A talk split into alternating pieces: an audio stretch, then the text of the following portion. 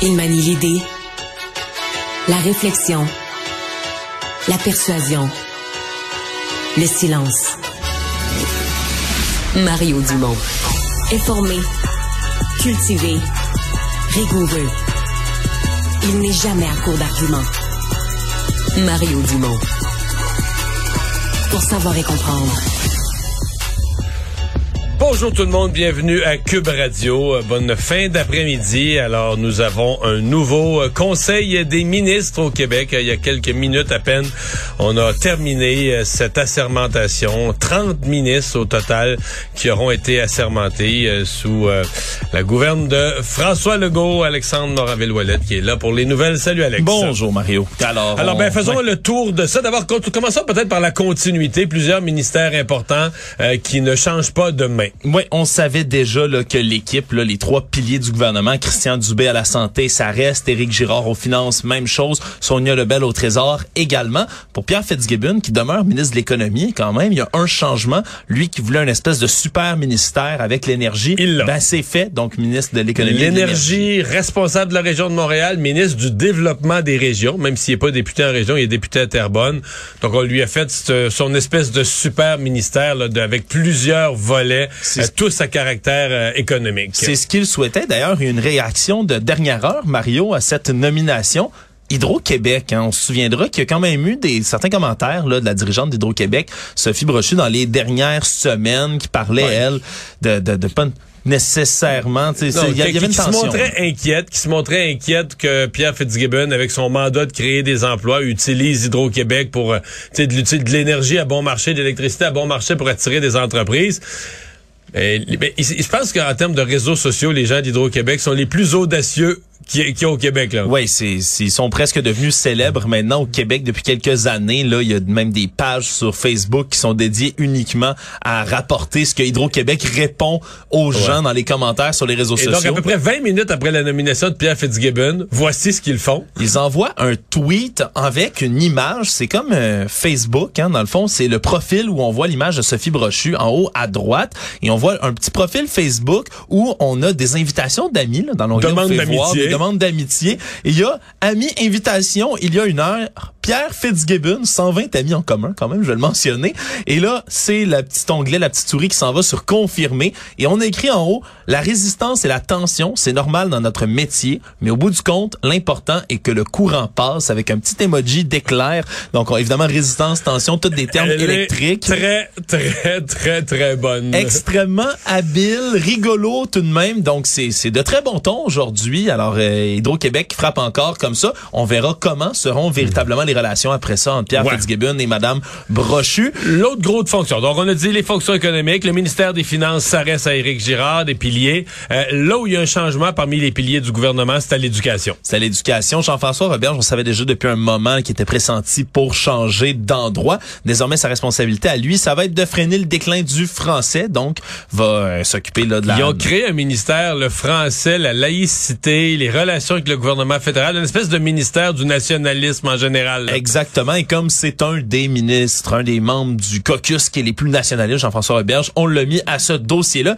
Et qui le remplace, eh bien, c'est nul autre que Bernard Drinville, un nouveau venu recru, mais également candidat vedette qui avait été annoncé par la CAQ, qui donc se présente comme ça en éducation. Et on, ça, ça risque de faire se jaser quand même comme nomination, ce Mario. Mais c'est vraiment dérouler le tapis rouge. Pour un nouveau venu comme Bernard Drinville, ça dit vraiment et ça annonce vraiment le fait que euh, Monsieur Drinville, vraiment, le François Legault le voulait, euh, voulait en faire un pilier, voulait en faire un élément clé de son gouvernement.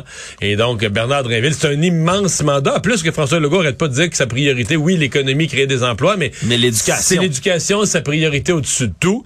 Donc, d'avoir Bernard Drinville qui se retrouve là, c'est euh, c'est majeur. Euh, Bernard Drinville, je sais pas si c'est pour faire taire, parce que des fois, on se demande, est-ce qu'il est arrivé comme un peu en vedette en cours de route, est-ce qu'il est vraiment apprécié dans le caucus? Il a été chaudement accueillis. Parce que les ministres, pour les gens qui n'ont pas vu la cérémonie, les ministres arrivent de, de l'arrière-scène, d'une porte arrière, viennent au lutrin prêter serment, avant d'aller s'asseoir avec François Legault, avec tous les collègues déjà assermentés. Puis il y en a des acclamations, parce qu'on a beaucoup de députés hein, oui, pour la CAQ. Oui, oui. Et donc, il a été vraiment le par... En fait, dans la foule, tu as essentiellement les 60 quelques députés pas ministres et les familles des, des, euh, des ministres. Les ministres ont le droit de donner, je sais pas, combien il y a de place dans la salle. Ils ont trois, quatre cartons d'invitation pour euh, ton père, ta mère, ton frère, ta soeur, ton conjoint, tes enfants, inviter des proches. Et donc, ça, ça fait la foule. Et il y a eu des applaudissements très, très, très nourris à l'endroit de, de Bernard Drinville. C'est pas le seul, mais il y a eu un accueil chaleureux. On peut parler aussi des, euh, de la chaise musicale qui joue. La permutation. la permutation. On a certains ministres qui changent de poste les uns avec les autres. Il y en a un premier qui est avec Geneviève Guilbeault, hein, qui va prendre le bureau de François Bonnardel, va se rendre au transport désormais, ce qui est un peu ironique, sachant que euh, elle n'a plus la capitale nationale à sa charge, mais elle va quand même continuer de devoir euh, gérer sa relation avec Bruno Marchand. dans le dossier du tunnel. Dans le dossier du fameux troisième lien. C'est elle qui se retrouve donc la porteuse de ballon de ce dossier-là. On verra si ses relations avec le maire de Québec vont s'améliorer, être un peu moins houleuses, parce que c'était pas facile mm. depuis le début de leur relation.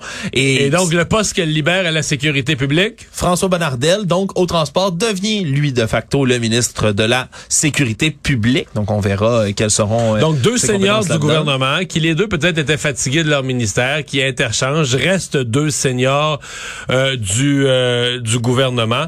dans la continuité, ou peut-être plus dans les ministères qu'on disait critiques, sensibles, les dossiers plus sensibles du gouvernement, environnement et immigration, là, on a deux approches complètement différentes. D'un côté, la continuité, de l'autre côté, de l'autre côté, du flambant neuf là. Continuité, c'est en environnement, hein, alors qu'on va on va garder la même la même personne qui va rester là, c'est Benoît Charette hein, qui conserve son ministère, qui s'appelle maintenant ministère de l'environnement, de la faune et des parcs. Donc c'est comme ça qu'on va. Parce que c'est ça, la faune et les parcs, ça avait été mis avec le ministère des forêts.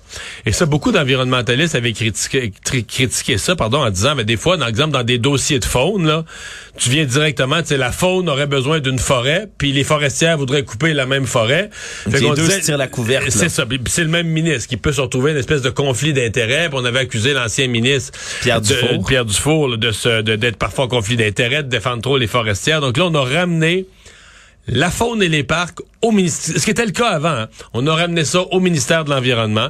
Et donc, le ministère de la Forêt devient une partie du ministère des Ressources naturelles. exact. Et Pierre Dufour, d'ailleurs, ne revient pas au Conseil des ministres, lui et Lucie Lecourt, entre autres, qui ne seront pas de retour. Donc, euh, on disait donc euh, nouveau à l'environnement, à la continuité, nouveauté à l'immigration. Ouais, à l'immigration, on se souviendra, là, euh, c'est Jean Boulet qui, lui, a perdu quand même. Ouais, là. il était là par intérim, parce que c'est Nadine Giraud qui a été malade, etc., qui a eu des problèmes de santé donc avec dû quitter de force. Jean Boulet s'était ramassé avec l'immigration et là, en cours de campagne, il a fait toute une gaffe sur l'immigration. Toute une gaffe, des propos qu'il a dit, on se rappellera, dans un débat qui ont, qui sont, ont été repris un peu partout une semaine plus tard. Jean Boulet qui va quand même demeurer ministre du Travail, hein, parce qu'il est avocat quand même en droit du travail, va garder cette fonction-là, qui avait bien exercé jusque-là, mais on, on lui enlève l'immigration. C'est Christine Fréchette qui va devenir ministre de l'immigration. ça, c'est un nouveau visage. Ouais, immigration, francisation et intégration, nouveau visage qui arrive. Je t'avoue, Mario, moi, je la connais pas beaucoup, Christine Fréchette. Elle a travaillé avec, euh, comme directrice de cabinet avec euh, Jean-François Lisée. Donc, elle vient du Parti québécois. Lorsque Jean-François Lisée était ministre, là, on remonte il y a dix ans. Elle avait claqué la porte, hein, par contre, Elle avait claqué la porte, tu sais à cause de quoi? À cause de la charte des valeurs. Elle avait claqué la porte. pour dire la vie, le monde est petit. Elle avait claqué la porte à cause de la charte des valeurs de Bernard Drinville. Et là, elle revient siéger dans un conseil des ministres où elle, maintenant, est plus une directrice de cabinet, elle est une élue. Et elle va siéger autour de la même table que le dit Bernard Drinville. Bon, la charte des valeurs est plus dans le décor, là, mais elle va siéger avec Bernard Drinville. Elle est, euh, elle a fait aussi beaucoup de développement économique. Elle était au Cérium, elle était à la Chambre de commerce de l'Est de Montréal. Elle était directrice générale de la Chambre de commerce de l'Est de Montréal. Donc, elle connaît bien Montréal. Elle a de l'expérience, elle a de l'expérience politique. Mais c'est quand même audacieux de nommer une nouvelle euh, une nouvelle ministre là euh, dans un ministère aussi sensible que que l'immigration. C'est quand même à mon avis quelque chose de, de sensible. Surtout que ça a été très très très critiqué pendant la campagne électorale directement pour euh, François Legault. Il y a d'autres nouveaux nouvelles qui viennent comme ça comme recrues prendre des ministères. Pascal Derry entre autres qui hérite du ministère de l'enseignement supérieur. Ancienne journaliste de TVA qui était plus récemment ben les gens gens l'ont peut-être entrevue. Elle était la responsable des communications chez Air Canada. C'est elle, la pauvre, la pauvre, c'est pas elle qui reste. non. Mais qui avait dû gérer les responsables, les, relations de presse de Michael Rousseau dans tout l'épisode où celui-ci avait prononcé une conférence en anglais à Montréal, avait eu maille à partir avec euh, Pierre-Olivier Zappa. Et elle rentre par la grande porte au Conseil des ministres. Elle rentre comme ministre de l'enseignement supérieur et de la science. Euh, donc, c'est quand même un poste très prestigieux. Euh, je, en tout cas, elle, elle doit être vraiment très, très, très contente parce qu'elle, elle arrive du... Tu sais, quand on dit représentation régionale, elle est dans le comté voisin du premier ministre, vraiment collé. D'un côté, elle est le premier ministre, puis de l'autre côté, elle est Pierre Fitzgibbon. Donc, on aurait pu dire, géographiquement, là, dans un coin, il y a déjà deux poids lourds du gouvernement. Oui, très lourd. Mais néanmoins, elle est euh, nommée au Conseil des ministres. Euh, nouvelle ministre aux relations internationales, puisqu'on parle de gens qui ont passé par le monde des médias. Euh, aux relations internationales, celle-là est passée par Radio-Canada. C'est Martine Biron, devient ministre des Relations internationales, de la francophonie aussi, ainsi que ministre responsable de la condition féminine. Donc, va venir récupérer également ça sous son giron. Donc, une recrue, mais également candidate vedette quand même qui vient chercher ouais, des, candidate un, vedette bon dossier. qui arrivait de Radio-Canada. Moi, j'étais pas certain qu'elle allait être ministre. Parce que le fait qu'elle soit ministre, avec Bernard Drinville, les deux, c'est Lévis. T'as le comté de Lévis, Lévis de Bernard. Et elle, c'est le comté des chutes de la Chaudière, mais c'est l'ouest de Lévis. Alors, c'est comme si la ville de Lévis devient toute puissante dans Chaudière-Appalaches. C'est-à-dire que t'as huit comtés dans Chaudière-Appalaches, mais c'est les deux de Lévis qui ont tout le pour, qui ont les deux ministres seniors. En même temps, c'est là que sortirait aussi le troisième lien, Oui, oui, oui, oui, oui, je comprends. C'est peut-être intentionnel quelque part. Dans les nouveaux visages, il y en a une qu'on attendait. C'est une députée de la Côte-Nord, euh, d'origine une première femme autochtone à siéger à l'Assemblée nationale, donc de facto devient la première femme autochtone à siéger au Conseil des ministres. Catherine Champagne-Jourdain, ministre de euh, l'Emploi, gros curriculum vitae, profil économique. Euh, la CAQ avait pas de représentation sur la Côte-Nord, donc il y avait forcément pas de ministre, pas de ministre sur la Côte-Nord. Ça, c'est une entrée au Conseil des ministres qui va être remarquée. Ouais, c'est important quand même en, période de crise de main d'œuvre d'avoir un ministère. Il y a le ministère du travail qui existe déjà, on entend bien, mais le, ministère de l'emploi devient encore plus important. Pour la pénurie de main d'œuvre, oui, c'est le ministère de l'emploi en fait qui veut replacer des gens. Parce que le ministère du travail, c'est plus les grèves, les conflits de travail, bah les lois du travail, les, conflits de travail. Alors que le ministère de l'emploi, c'est la formation de la main d'œuvre, c'est d'amener des gens, les rendre disponibles pour le marché du travail. Et d'amener les nouveaux arrivants aussi. Quelque part, il y a un travail qui doit se faire avec le, ministre de le ministère de l'Immigration dans ce dossier-là. Donc, c'est très important, mais aussi comme ministère. Donc, c'est quand même une, une belle reconnaissance pour euh, Madame Champagne-Jourdain, comme ça, qui arrive, comme tu le dis, par la grande porte. On a dit, euh, Martine Biron, euh, aux affaires internationales et à la condition féminine. Euh, l'ancienne ministre de la condition féminine, Isabelle Charret, donc elle a perdu la condition féminine, mais garde son ministère des Sports. Oui, tout de même. Et dans les autres chaises musicales, parce qu'on a dit, quand même, Pierre Fitzgibbon, lui, va demeurer ministre de l'économie, va prendre également tout ce qui est énergie. Mais Jonathan Julien, lui, qui était le ministre de l'énergie, devient ministre des infrastructures et de la capitale nationale. Faut le mentionner parce que c'est lui qui vient récupérer quand même ce dossier-là qui est laissé vide par la vice-première ministre. Ça, c'est pas exact. Ministre des infrastructures, c'est comme si euh, André Laforêt, il y a quelques ministres comme ça qui gardent leur poste, mais André Laforêt reste ministre des Affaires municipales. Est-ce que c'est une surprise, ça, Mario? Pour moi, c'est une surprise. Pour moi, c'est une surprise parce qu'aux affaires municipales, euh, les relations sont pas excellentes entre euh, le gouvernement et les... Bon sont pas excellents, sont pas excellentes entre le gouvernement et les maires de grandes villes. La rumeur veut que dans beaucoup de petites municipalités, Madame Laforêt est très populaire. Dans l'ensemble des régions, dans des municipalités plus petites, elle est très appréciée, très populaire. Euh, ça va moins bien avec les grandes villes, mais on lui enlève deux morceaux les infrastructures et l'habitation. Parce que l'habitation, nouvelle venue, la députée de Bertrand, Madame Duranceau, euh, comptable, fiscaliste. Donc, elle va, il y a maintenant une ministre responsable strictement de l'habitation. Avant ça, c'était affaires municipales et habitation.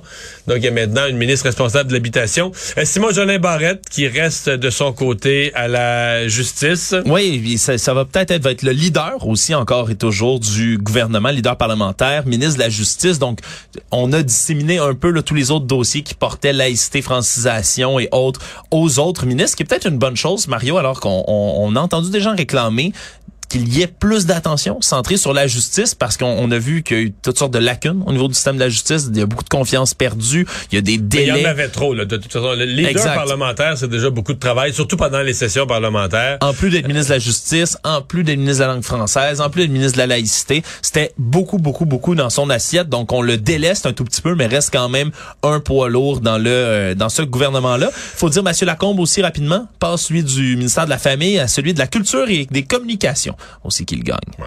André Lamontagne reste à l'agriculture, Caroline Proux reste au tourisme, Lionel Carman reste aux services sociaux, Yann Lafrenière reste aux affaires autochtones. Euh, nouvelle ministre de la Famille, l'ancienne présidente de l'Union des municipalités du Québec. Suzanne Roy, donc qui va devenir euh, comme ça ministre de la famille. Tu, on s'attendait à ce qu'elle soit déjà euh, en tant que, que, candidate, elle aussi vedette, qu'elle devienne ministre. Donc c'est chose faite, va être ministre de la famille. Moi, je l'aurais vu aux affaires municipales, mais certains disent c'est trop récent. Là. Elle était encore trop proche. Là, ça. Elle, était encore mairesse et ça fait 11 mois. Là. elle s'est pas représentée aux dernières élections municipales, mais son mandat a fini en novembre, dans le fond décembre passé. Donc ça fait peut-être pas assez longtemps. Peut-être qu'elle deviendra un jour ministre des Affaires municipales, mais pas dans le présent mandat.